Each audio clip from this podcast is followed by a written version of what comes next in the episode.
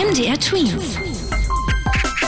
Dein 90 Sekunden Corona-Update. In der zweiten Corona-Welle im letzten Herbst waren wohl eine ganze Menge mehr Kids mit dem Virus infiziert, als man zunächst gedacht hat. So hat eine Studie in Bayern Schulkinder auf Antikörper untersucht, die sich halt bilden, wenn man mal eine Infektion hatte. Und das Ergebnis sagt, wohl drei bis viermal mehr Kids hatten Corona, als man damals bemerkt hat.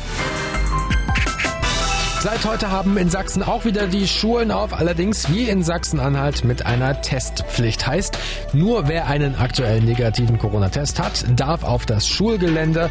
Das gilt sowohl für die Schüler als auch für die Lehrer. Zweimal die Woche soll es für alle diese Tests geben. Während in Deutschland wieder über härtere Einschränkungen diskutiert wird, wird in Großbritannien gelockert. Dort haben seit heute Geschäfte, Friseure, Fitnessstudios, Zoos und die Außenbereiche von Gaststätten wieder geöffnet. In Großbritannien waren eine Zeit lang die Einschränkungen wesentlich härter als bei uns. Allerdings wurden dort in den letzten Monaten im Vergleich zu Deutschland schon wesentlich mehr Menschen gegen Corona geimpft. MDR Tweet.